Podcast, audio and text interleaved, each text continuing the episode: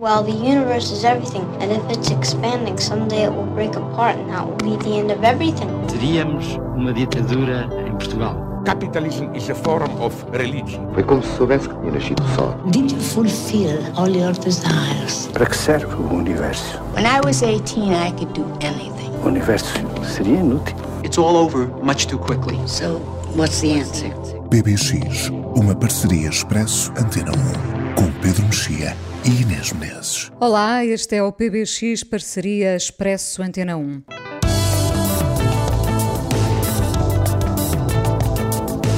Gillian Anderson, acompanhada do cão. Jodie Foster de pijama. Momentos dos Globos de Ouro de 2021 a mostrar que vivemos noutro mundo, ainda que a nostalgia do passado seja a de sempre. A série The Crown foi a grande vencedora desta edição 78, apresentada em dois pontos diferentes, Nova York e Los Angeles. No fim de abril há Oscars, num ano em que os filmes se viram essencialmente a partir de casa.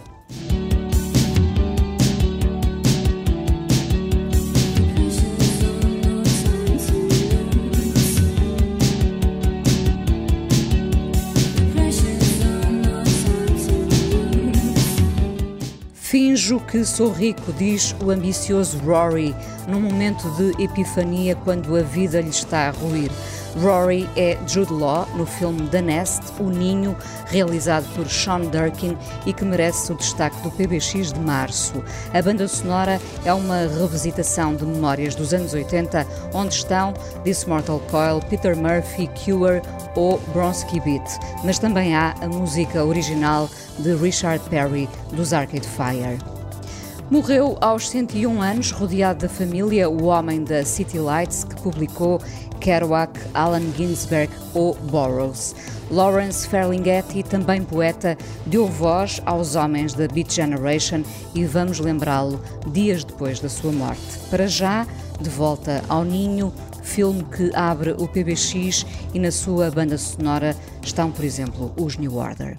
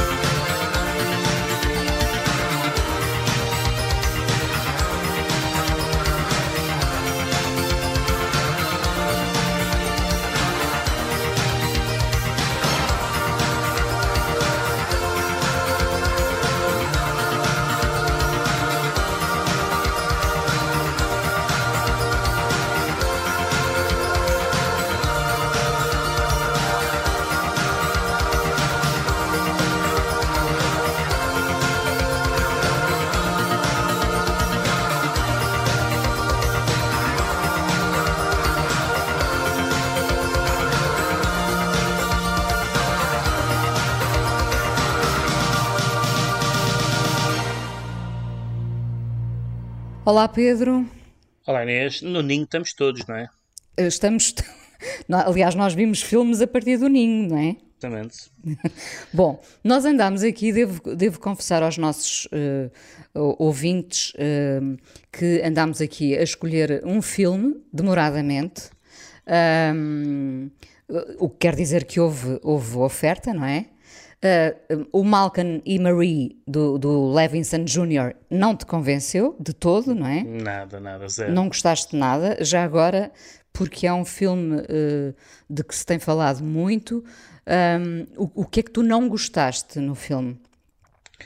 Para, de vez em quando há, umas, há uns entusiasmos uh, por determinados filmes que só são que só são compreensíveis para pessoas que não sabem que, ou não se lembram, que aquilo já foi feito e já foi feito em melhor. Por exemplo, este, este entusiasmo uh, um, uh, sobre este uh, estilo confrontacional, aparentemente improvisado, muito cru, bom, o John Casavetes fez isto há décadas Sim, e, claro. e, e, e, num nível estratosférico. É como as pessoas que de repente descobriram uh, naquela trilogia do, do Antes do Anoitecer e Antes do Amanhecer de uh, gente nova a, a, conversar e a encontrar-se e desencontrar-se por acaso, como se o Romero não tivesse feito isso melhor. E portanto há sempre assim uma. Ou as pessoas gostam do Paulo Sorrentino sem terem visto o Fellini. Um, a mim irrita-me um bocadinho, se, se calhar é um bocadinho. Uh, de defeito cinéfilo de que, de, que estar, de que se esteja sempre a descobrir aquilo que, que já existe e já existe num, num, outra, num outro nível. E o filme de facto irritou-me irritou um pouco por causa disso. Hum, uh, não, não tanto o filme, desculpa, não tanto o filme, o entusiasmo que o filme gerou, o entusiasmo de público que a crítica tem torcido mais o nariz. Hum. Uh, Lembrei-me a propósito, porque, porque se fala evidentemente dessa ideia de, de, peça de teatro ali contida, não é? Lembrei-me de um filme, já, já com bastantes anos, com o Ben Kingsley e a Sigourney Weaver, A Noite da Vingança. Terás do, Pola, do Polanski. Sim. Isso é, isso é, isso é a adaptação a, a, de um. De um de um escritor, penso que chileno, e é uma.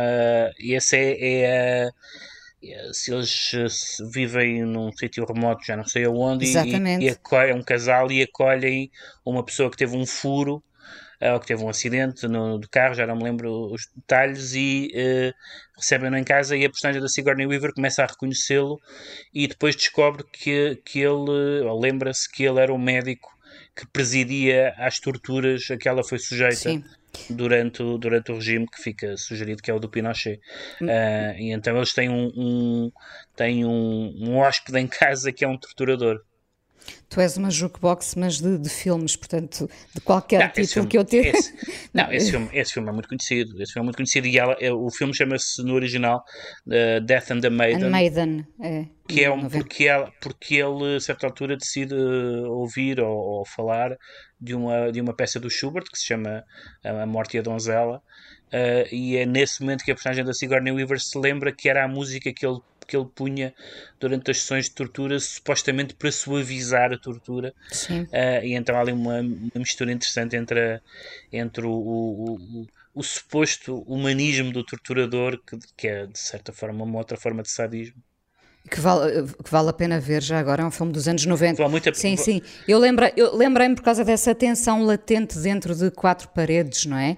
Um, sim este Malcolm e Marie, uh, enfim, tenta decalcar um pouco todos esses, esses modelos mais teatrais, não é? Uh, enfim, também foi um, um, filme feito durante, durante estes confinamentos e, portanto, o que é que temos? Temos um casal em discussão permanente, não é? E o filme é apenas isso, é um filme, eh, acho que falámos sobre isso na altura, é um filme sobre a erosão do amor. Tal como o filme uh, de hoje também acaba por ser uh, o filme que, que, vimos e que escolhemos, O Ninho, uh, também acaba por ser um filme sobre essa erosão do amor, enfim, aqui com uma com os pilares da família, os valores todos a caírem por terra, não é? Na verdade, eu tenho visto que, que as reações ao, ao filme são de que cada, um- de cada pessoa lê no filme o que, o, que, o que quer ou o que gosta mais. Há pessoas que, até porque essas pistas vão sendo deixadas ah, na narrativa, há umas que falam disto como se fosse uma, uma, um filme sobre, ahm, sobre os desvarios da, da- da- do, do capitalismo nos anos 80. Aliás, há referências, nomeadamente, ao Ronald Reagan ah, e, à, e à, à ideia do, daquela famosa frase do, do, do Wall Street, do greed is good, né? Ah, Sim. e portanto, o filme tem uma dimensão de veja o que as pessoas fa- fazem por dinheiro e veja o que as pessoas fizeram em particular nesse, nesse momento histórico em que a figura, a figura do, do especulador, do bolsista, do financeiro, tudo isso se tornou muito forte na nossa imaginação coletiva.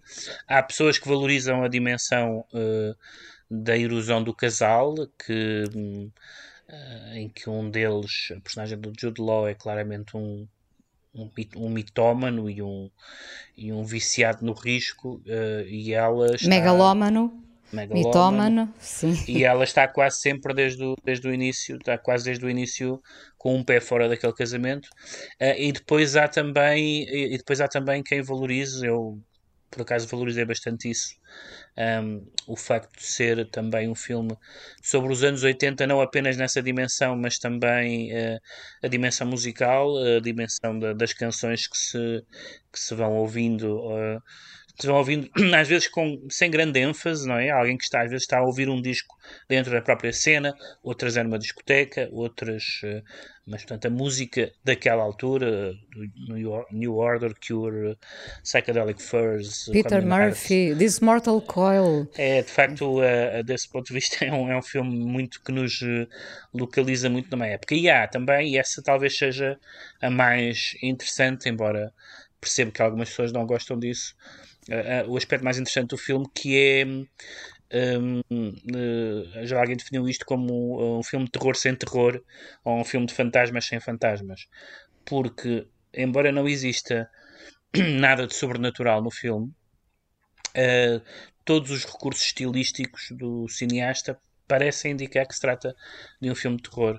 Uh, os, uh, os zooms, os sons de drones, as, as coincidências bizarras, toda uma, toda uma série de sequências com um cavalo que Aquilo é, que não se vê, sim. que é claramente um cavalo de filme de terror, mas depois não é um filme de terror, não, não estou a dizer nenhum spoiler, estou só a, a- a- aliás não há spoiler ne- neste sentido, ah, mas e, o, e, o, e o realizador que se chama Sean Durkin ah, tem falado muito do seu do- da sua admiração, por exemplo, pelo Kubrick e em particular pelo Shining, e aqui também há qualquer coisa de, de, de casarão, neste caso não abandonado, mas um casarão ah, demasiado, demasiado Mas- vasto. Demasiado família- grande para uma família de quatro, não é? Exatamente, para uma família de quatro, e portanto há toda uma sugestão de coisas terríveis que vão acontecer da ordem do enigmático, do sobrenatural, do fantástico, que nunca acontecem, um, e que eu acho que é um método interessante, embora possa talvez ser exasperante, porque uh, o que está ali em causa é realmente o dinheiro e o casamento, e não, e não uh, almas de outro mundo, ou, ou seja o que for. É, é engraçado porque eh, estava agora a pensar, Pedro, se um filme destes ahm, é apresentado como um thriller, ah, provavelmente afasta algum público à partida. Quer dizer, não, não- não sei, ele é, ele é apresentado hum, ah, na imprensa, não sei se, se o. Não li nenhuma entrevista do, do realizador, não sei como é que ele próprio o apresenta. Eu acho que, hum, na verdade, há, há, há muitos elementos no filme, a começar pelo facto de ele ir buscar o diretor de fotografia ah, de um dos filmes mais ousados e mais fortes dos últimos anos, que foi O Filho de Saul, que é aquele filme Sim. que se passa num campo de concentração hum, nazi, um, campo de concentração alemão durante a Segunda Guerra Mundial, mas hum, embora se passe num campo de concentração, nunca se vê nada, porque a câmara está, ah, por causa daquela uh, dificuldade que é a representação do Holocausto, e então a solução que o cineasta, que é um cineasta húngaro, uh, encontrou foi que a câmara está sempre colada ao protagonista e nunca há planos de conjunto, e portanto nós não vemos, uh, não, aquilo não é uma visita aos campos, é uma visita, é um estudo de uma personagem que nós sabemos pelos sons e, pelumas, e pelos vultos que está num campo de concentração. Uh, é um filme muito, muito ousado. Um filme é, é um filme, foi um dos destaques do PBX anos, há, claro, uns nós anos. Estamos sempre, sempre na crista da onda. Devo Mas... dizer-te que, é um, que foi um dos filmes que mais me desmoronou a esperança, porque Sim. é um filme muito complicado até, ao, até, ao, até ao fim e, e, por tudo aquilo, como tu dizias, que não se vê, não é? Mas, mas exatamente por este filme do o Ninho ter ido buscar esse diretor de fotografia, a ver as referências a, a ver as referências ao Kubrick, a ver as referências um, até, até outro cineasta uh, uh, até um cineasta, outro cineasta húngaro, Bela Tar, há uma, uma, uma, passagem que é quase copiada de um filme do Bela Tar.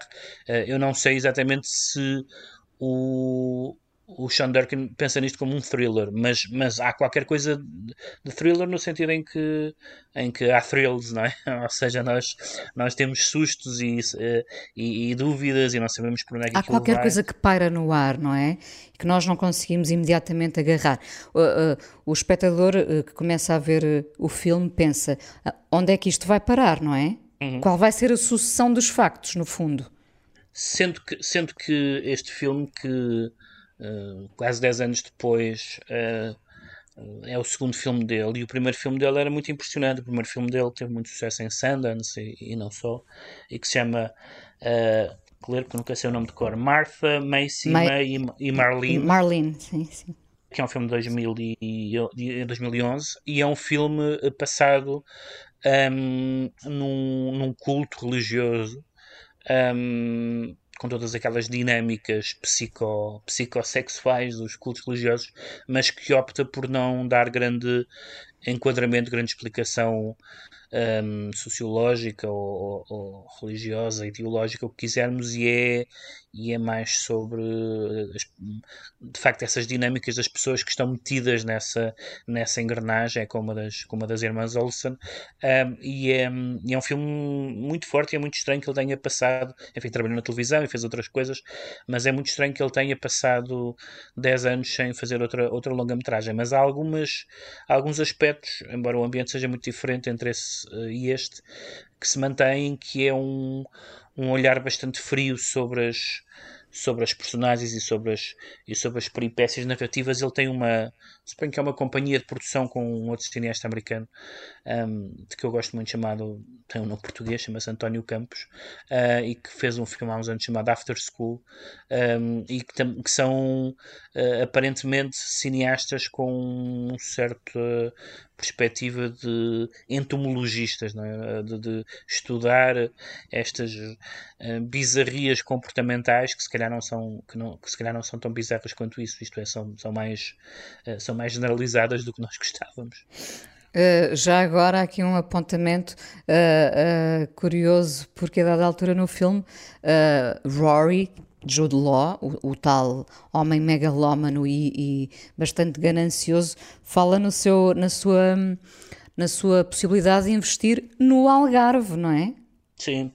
Sim, aliás, essas, essas cenas são particularmente interessantes porque ele, um, e isso, isso não é espe especificamente sobre os anos 80, nem sobre essa personagem, que é ele, a personagem tem essa um, propensão para aquele discurso entre o exaltado, o motivador e, o, e, o, e a conversa fiada um, para para seduzir os seus, os seus clientes, os seus parceiros de negócios. Que não é muito é um, óbvio logo no início. Que não é muito óbvio logo no início, até porque o filme joga muito bem com a com o lado, como aliás outros filmes o fizeram no passado, joga muito bem com esse lado de o, do, de o Jude Law ser obviamente uma pessoa com, com um ator e, e uma e uma figura com, com charme, uh, uh, mas com uma possibilidade de um, de um lado obscuro. Uh, isso, isso aconteceu, enfim, desde, desde que ele fez o Mr. Ripley. Estava-me a lembrar justamente do talentoso Mr. Ripley, sim. até outros filmes onde, onde essa, no próprio Closer um, também existe essa Uh, duvida sobre se as personagens são simpáticas ou, ou desagradáveis. Uh, e ele e ele joga muito bem o Rosador joga muito bem joga muito bem com isso e, e, com uma com uma atriz que eu não estava confesso muito bem a localizar daquelas caras que, que eu conhecia mas não sabia bem do, não sabia bem de onde. E depois percebi que era uma, é uma das atrizes do Gone Girl Uh, que é um filme que aliás nem gosto particularmente, mas que, mas que, é, que, é, que, faz um papel incrível porque, não, porque muitas, em muitíssimas cenas está sozinha, não tem contracena, não tem diálogos, está sozinha naquele casarão, está a tentar. Uh, um, não digo acreditar, mas suportar as, as mentiras e a vida imaginária que o marido leva, e que depois tem uma cena memorável em que, num, num jantar com clientes, começa paulatinamente a destruir todas as tretas que ele vai dizendo uh, e, e, e, a boicotar. Até chegar ao aspecto material, que é muito curioso, esse momento em que ela se desfaz de um, de um objeto, uhum. uh, de uma peça que lhe foi dada pelo marido, não é? Uh, e, e, nessa, e nessa imagem, no fundo, tu tens o retrato de um, de um casal em ruínas. Não é de uma América em ruínas, mas é de um casal em ruínas. Sendo que nós temos um, temos um retrato, desde logo, nós não sabemos muito, muito sobre ela, mas vamos sabendo uma outra coisa sobre ele, uh, e, o, e, o, e essas ruínas vêm uh, de um lugar que, não, que é, digamos, anterior ao casamento. Temos uma cena que eu acho que podia ser melhor do que é, mas em todo caso é boa, uh, que é um encontro com a mãe. Um, ele, ele encontra-se com a mãe e, e enfim, e vê-se que não, não se falou há muito tempo, ela, ela nem sequer sabe que ele, que ele teve, que ele teve filho, que teve um filho, uh, não sabe nada sobre a vida dele e, e percebe-se que há ali uma, uma distância enorme uh, e uma e uma solidão enorme da personagem que é provavelmente anterior àquela, àquela relação, àquela situação profissional, mas o filme não, não é explicativo. Eu gosto, eu gosto desse, desse lado e, portanto, essas cenas acabam todas por funcionar com uma intensidade que, se nós formos ler simplesmente, uh, se formos ler simplesmente o, o enredo, o enredo não é muito prometedor, o enredo não dava um bom filme, e desse, desse ponto de vista é um, é um filme que consegue dar uma atmosfera àquilo que seria um enredo não particularmente interessante, com um final um pouco ambíguo, enfim, não vou comentar o final, o final é um pouco ambíguo, a própria, ideia de, ni, a própria hum. ideia de ninho é um pouco ambígua, porque o ninho é uma palavra que pode ter... Eh, um, Portanto, pode, pode ter conotações positivas ou negativas, também ao ninho de víboras em português. O, uh, a ideia de ninho pode remeter para, para o tal filme de terror, não é? Pode, pode ser um, um ninho, pode ser uma coisa onde, onde são, onde são, onde as crias uh, e potencialmente malévolas são, são chocadas, não é? Mas também pode ser de facto um refúgio. Um, pode ser pode ser várias tem várias possibilidades e, e, essa eu acho que o filme não é tão conseguido como a primeira longa uh, do Sean Durkin mas tem essa essa possibilidade de ser ao mesmo tempo muito dramático nas cenas, mas muito pouco explicativo. Eh, há, há, há um lado muito enigmático uh, e que eu acho que, que é pouco simplesmente a leitura política, embora a leitura política também lá esteja, ele faz questão de, de situar uh, aquele momento histórico e político-económico, mas, mas é, é, é, tudo visto à distância. E então talvez esse, aquilo que nós chamemos o, a dimensão de terror do filme tenha a ver com essa distância em que ele está ali uh, eh, um, a analisar de uma forma um pouco impiedosa aquelas duas personagens, sobretudo as, duas, as personagens, o casal, uh, sem que nos ofereça uma perspectiva muito nítida sobre, uh, sobre ele, sobre ele, sobre ele e ela. E então isso é o que eu francamente gostei no filme. Já agora deixa-me fa fazer aqui uma ligação forçada neste PBX, porque tu falaste no Gone Girl do David Fincher, onde entra esta atriz, Carrie Coon, e onde entra também a Rosamund Pike, um, que é a protagonista do I Care a Lot, outro filme que, que vimos uh, nos últimos tempos, uh, vencedora de um Globo, não é? Uh, ela. Um, e filme do qual tu não gostaste também. Não, repara, é um, são dois filmes, na verdade. É um filme.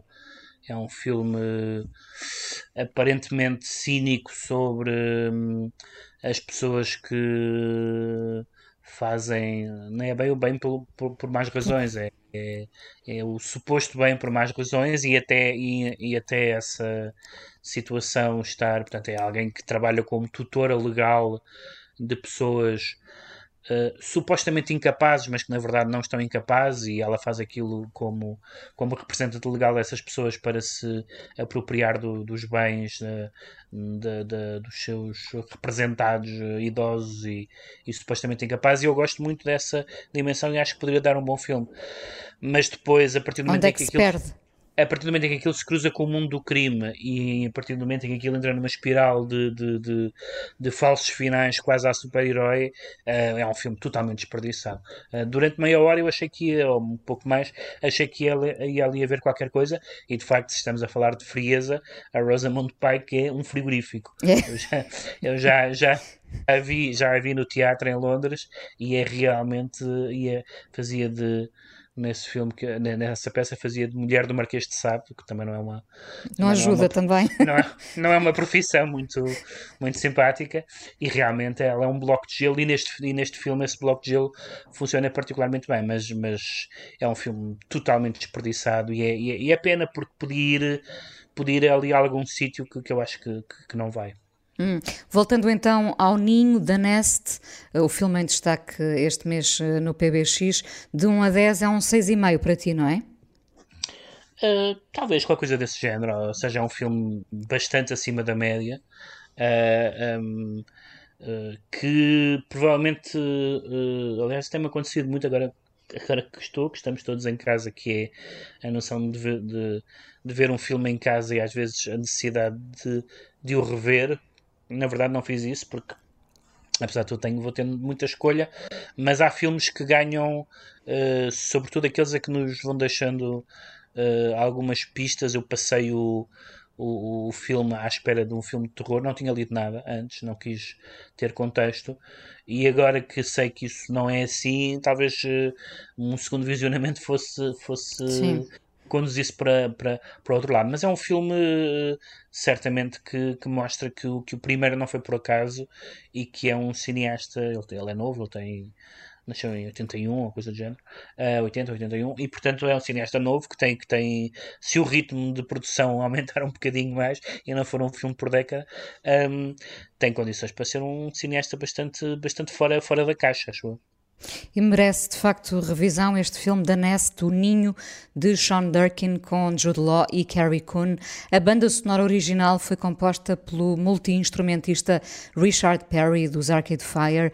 Vamos ouvi-lo aqui num desses momentos do filme The House.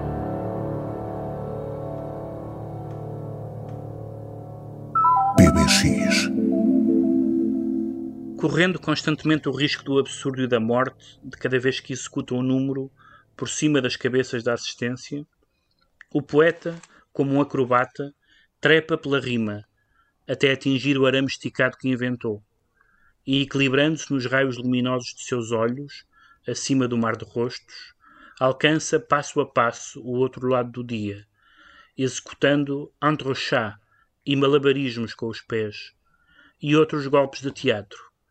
E tudo isso sem confundir qualquer coisa com o que ela não é. Porque o poeta é o superrealista que por força tem de se aperceber da verdade nua e tensa antes de esboçar qualquer gesto ou passo no seu suposto avanço em direção ao poleiro, ainda mais alto, onde a beleza está à espera com gravidade de se lançar em salto mortal. E ele não passa de um homenzinho chapelinesco, que pode ou não agarrar o corpo belo e eterno da beleza em pleno voo pelo oco ar da existência. Morreu aos 101 anos em casa, rodeado pela família. O poeta e editor Lawrence Ferlinghetti foi o dono da livraria City Lights, em São Francisco, editou Os Homens da Geração Beat. Pedro deixa um legado importante. Deixa um legado importante porque eh, esta City Lights é, hum, na verdade, é, é o que se pode chamar uma instituição, não, não, não apenas por por ter publicado os Beats e não apenas por existir há tantas, há tantas décadas. Foi fundada em, 50, em 1953 um, e tornou-se uma, uma livraria, mas também uma editora e um, um, um espaço de encontro. Uh, foi uma livraria que se notabilizou por ter uh, exclusivamente paperbacks, o que na altura não era, não era comum. comum. Uhum porque era uma editora, ou uma livraria, antes de ser editora, eh, porque era uma livraria eh, com uh, com uma certa ideia de, de, de, convívio, de encontro, de acessibilidade, onde era, por exemplo, permitido às pessoas ficar a, a ler sem comprar nenhum livro, onde havia, onde houve sempre uma proximidade com aquele mundo da, da performance, da boémia, do jazz, uh, e portanto isso acabou por se adequar muito a,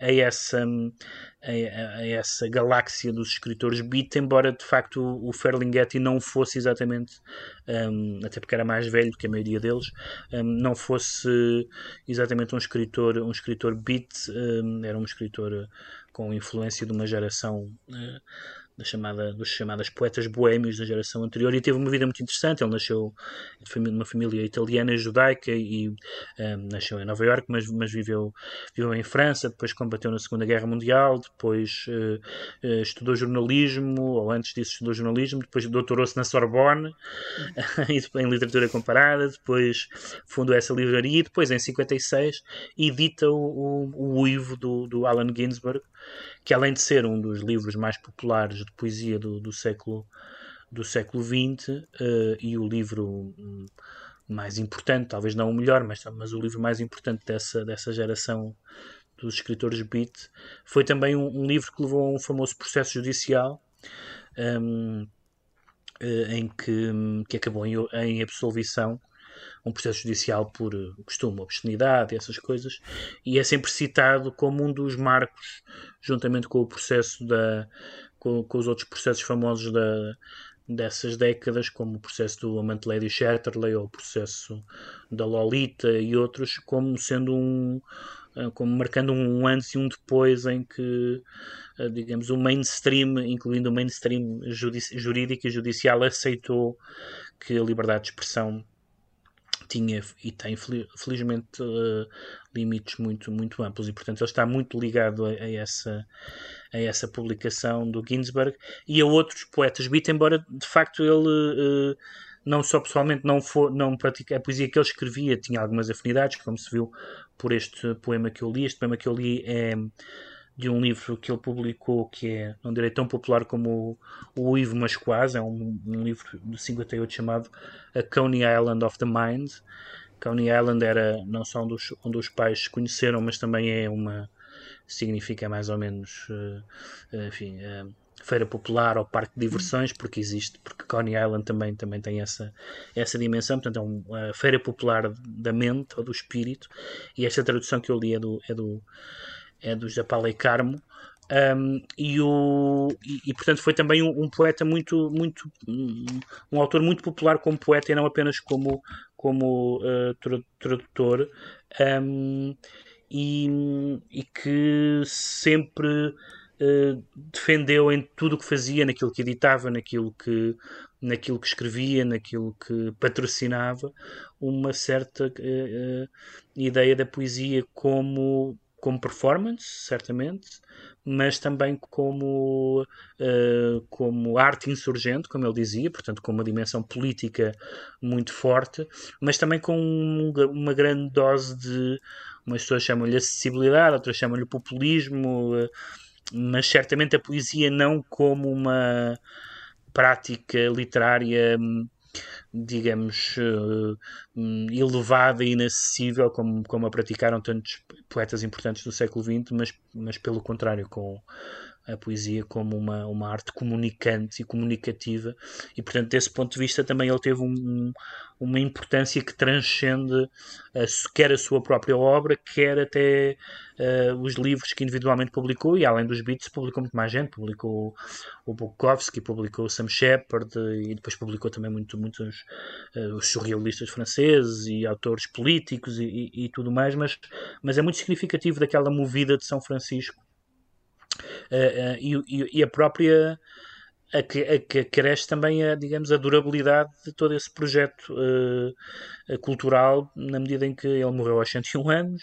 uhum. a, a, a, livraria e a editora continuam de pé, portanto, tudo isso, e, e, já não há já não há ninguém relevante da, da, dessa geração, como, como é fatal, uh, e, e, portanto foi, foi um marco histórico, mas com uma, com uma presença ainda, ainda muito forte. Alguns dos, dos, dos livros mais conhecidos da poesia americana e que continuam a ser hoje tão populares como eram, além do, dos que eu já citei, por exemplo, os, os, os poemas à hora do almoço do Frank O'Hara, também foi ele que, que, que, editou, e continua a ser uma continua a ser um, um certo entendimento da poesia que é muito forte em algumas esferas e que causa algumas resistências noutros, como, como é natural, e portanto é uma figura uh, é uma figura muito singular e muito, e muito importante na, na, naquilo que foi a, a, as dinâmicas da poesia da, enfim, da segunda metade do século XX.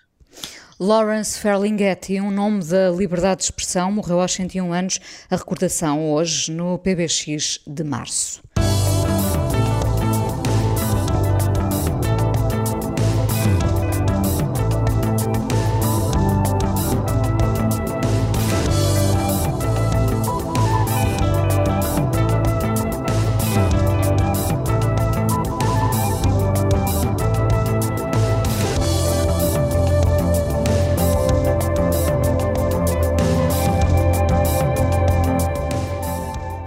São sete, com um pouco mais de 20 anos, ingleses, uma espécie de família, chamam-se Black Country New Road. Inúmeros elogios lhes são atirados. Eles dizem que são apenas sete amigos a fazer música. Costuma ser um bom princípio, Pedro.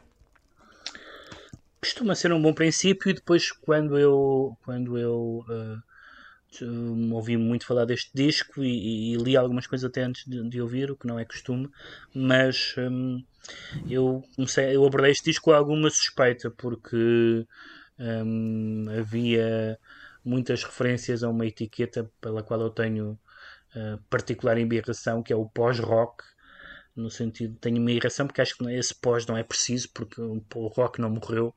Um, mas, eh, mas, mas há qualquer coisa dessa natureza no sentido em que eles uh, não respeitam nem as estruturas nem, nem, nem as durações nem as nem a lógica de uma canção de uma canção pop rock tradicional. Claramente que há aqui muita influência uh, quer da, da, da, desconstrução do punk para a frente, mas também aqui, e aí, é, aí às vezes é mais inacessível, um, esse lado experimental, eh, às vezes minimalista, às vezes desconstrutivo, e portanto as canções estão, são, estão sempre a, a, a, são canções meio escangalhadas, coisas que eu às vezes.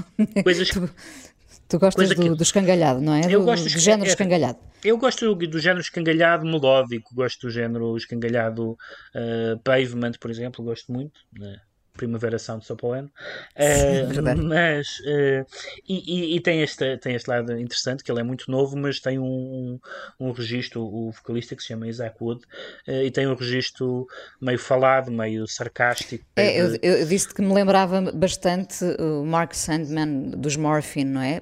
Até a estética sonora me lembra um bocadinho no encontro entre o tal rock meio escangalhado e uma ideia de jazz, não é? Sim, porque justamente essa, essas estruturas estruturas e essas a maneira como as canções uh, uh, param e arrancam e, e, e, e, misturam influências de vários de, de, de, vários géneros e são às vezes francamente experimentais, não, não, radicalmente experimentais, mas francamente experimentais, e depois o, o registro dele é um registro muito muito habitual naquele tipo de, de de escritor de canções, hum, de um observador eh, eh, mais ou menos irónico, mais ou menos cínico do, do, do, mundo que o rodeia, das relações, das celebridades, tudo isso há uma.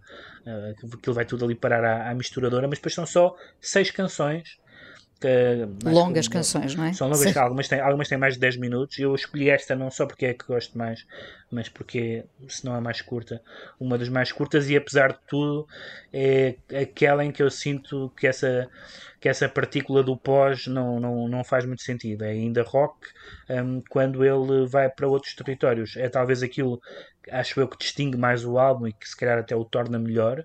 O álbum chama-se For the First Time.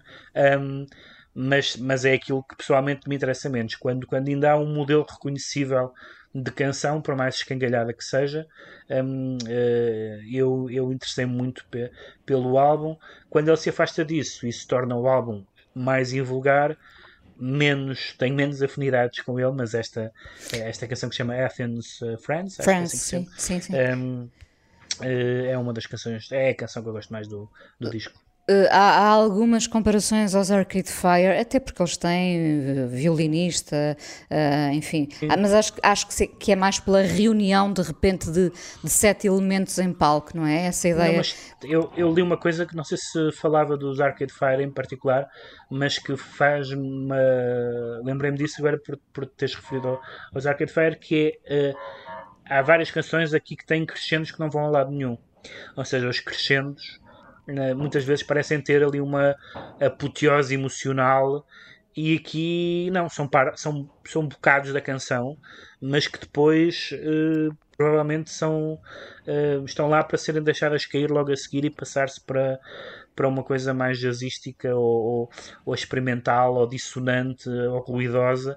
E portanto isso é interessante, é, são, são Quer dizer, são pessoas com boas coleções de discos, claramente, não é? Ah, então, sim, e a baixista sim. Tyler Hyde é filha uh, do Carl Hyde dos Underworld, portanto, uhum. uh, com certeza que ouviram bons discos.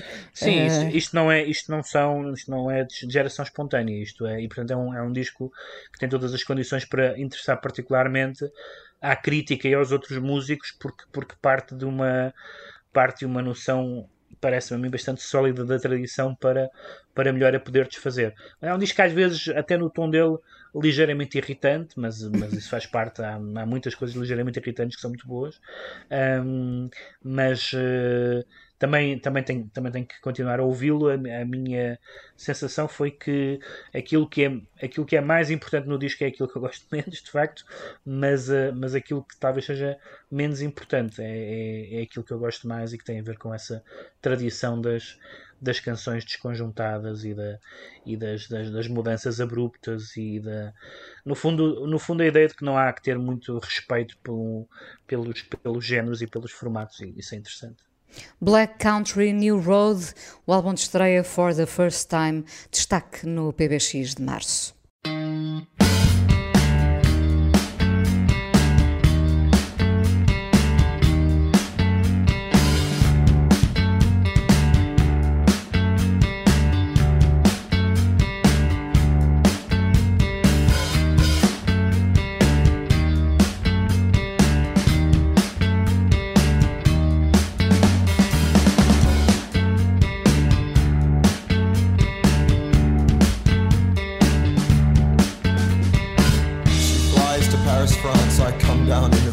childhood bed and write the words I'll one day wish that I had never said. Now all that I became is die before the foreign thread. The cursed vultures feed, spread the seed at daily bread. And I guess I found out what it's like.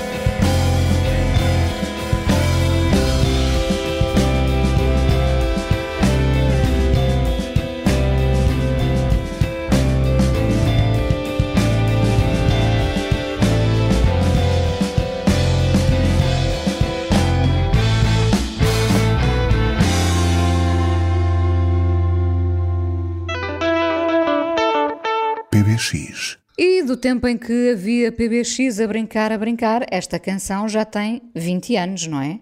Pois é isso. Nós temos aqui um entendimento um bocado elástico do PBX, do que era o tempo do PBX, mas de facto a. Um, Estamos a falar é, dos White Stripes. Os White Stripes que, e o Fell in Love with a Girl, sim. Sim, que eles saiu agora um best-of, um greatest hits ou coisa do género, que é aparentemente o primeiro. Um, e é muito. É, o que sempre me, me, me, impressionou nos White Stripes foi uh, esta. Uh, para já serem só dois, pela barulheira que fazem, e serem só dois, uh, mas um, um, terem criado durante, durante uns anos, ou a banda acabou há 10 anos, ou coisa do género, um, terem criado uma, uma estranha, é um estranho contraste entre as suas influências musicais, que são muito básicas, muito, aliás, também muito back to basics, são muito uh, blues, blues elétrico, garage rock, punk, etc. Mas depois com toda uma uma patine sofisticada de, de que vai desde desde os esquemas cromáticos do, do branco, vermelho e preto, a, de, de, dos discos e da maneira como eles vestiam, até aquela ficção elaborada que eram irmãos, quando na verdade eram, eram casados. Ex, eram ex-marido e mulher, foram casados e depois divorciaram-se. Eles até... podiam ser protagonistas de um thriller também, já agora que falamos. Sim, claramente, havia, havia ali um vibe muito esquisito naquela, na, na, naqueles dois. Um, mas depois essa, isso uh, resultava ao mesmo tempo de se perceber que eles, que eles, que eles uh, prolongavam um território musical muito, muito antigo e muito batido, que, vai desde enfim, do blues, como já disse, até, a, até aos estúdios e tudo isso por aí adiante, mas que também que algumas canções parecem que existem desde sempre. Aliás, uma das, um dos aspectos interessantes é que eu estava sempre sem saber quais das canções deles é que eram uh, originais, originais ou, eram, ou versões, sim. ou que eram versões, porque algumas canções parecem fazer parte um, ehm, do cancioneiro americano desde sempre. Um, ehm, um, às vezes parecem uma versão apenas mais vitaminada, digamos assim, do que, do que, do que, do que já existia. E eles fazem covers desde a, fizeram covers desde a Dolly Parton até o Burt Bacharach, portanto, com um espectro muito, muito grande. Um, e sobretudo, esta, eh, eu escolhi esta canção. Um, que se chama, enfim, que é muito conhecida, é uma das canções mais conhecidas de Falling in Love with, a Girl, mas estive quase para escolher uma canção menos óbvia, que é uma canção que se chama Screwdriver, uh, e a escolha destes 20, destes 20 e tal temas no disco também, não, também é muito idiosincrática, não são as, quer dizer, há umas canções são evidentes, claro, acaba com o Seven Nation Army, que, enfim... Que foi é o grandino, não é? Foi uma canção que ganhou uma repercussão absolutamente desmesurada, inclusive fora do universo musical, não é? No desporto, não é? Eu ia dizer, era possível ver uh, uh, no mundo do desporto, exatamente... Toda a gente toda a gente. Há pessoas que não, provavelmente que não sabem o que é aquilo, mas uh, não sei.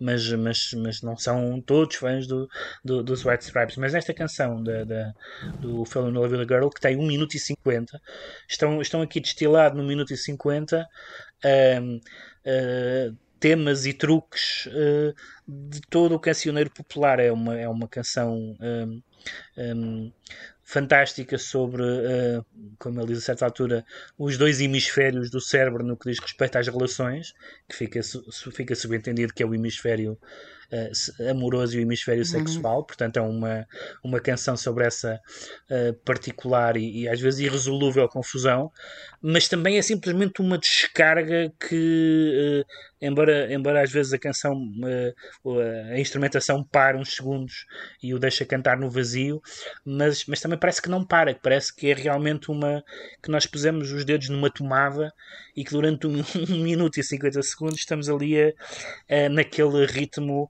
absolutamente abrasivo e dramático. E isso é muito se me dissessem que isto era que isto existia desde os anos eh, desde os anos 40 ou coisa do género mas com uma instrumentação um bocadinho mais menos ruidosa eu acreditava porque é porque é uma, porque é uma decantação da, da, da tradição americana um, um, muito pré-punk mas, mas feita por alguém que obviamente veio depois do punk e isso para mim entusiasma-me como poucas, como poucas bandas da, da, da, ia dizer do século XXI, mas eles ainda começaram em primeiro álbum é de 99 ou 98, portanto eles ainda começaram no século XX, mas é uma das bandas mais, mais marcantes, uh, mais marcantes e só tenho pena nunca, nunca os ter visto ao vivo. Tu viste-os ao vivo? Nunca vi, nunca vi. Pois, eu também não.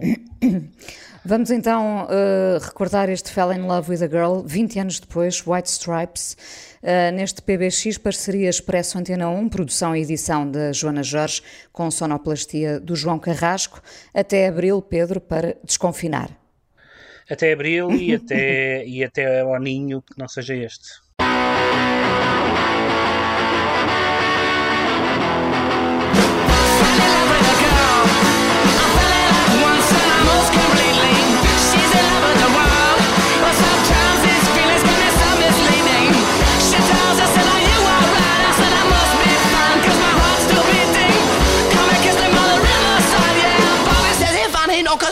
shade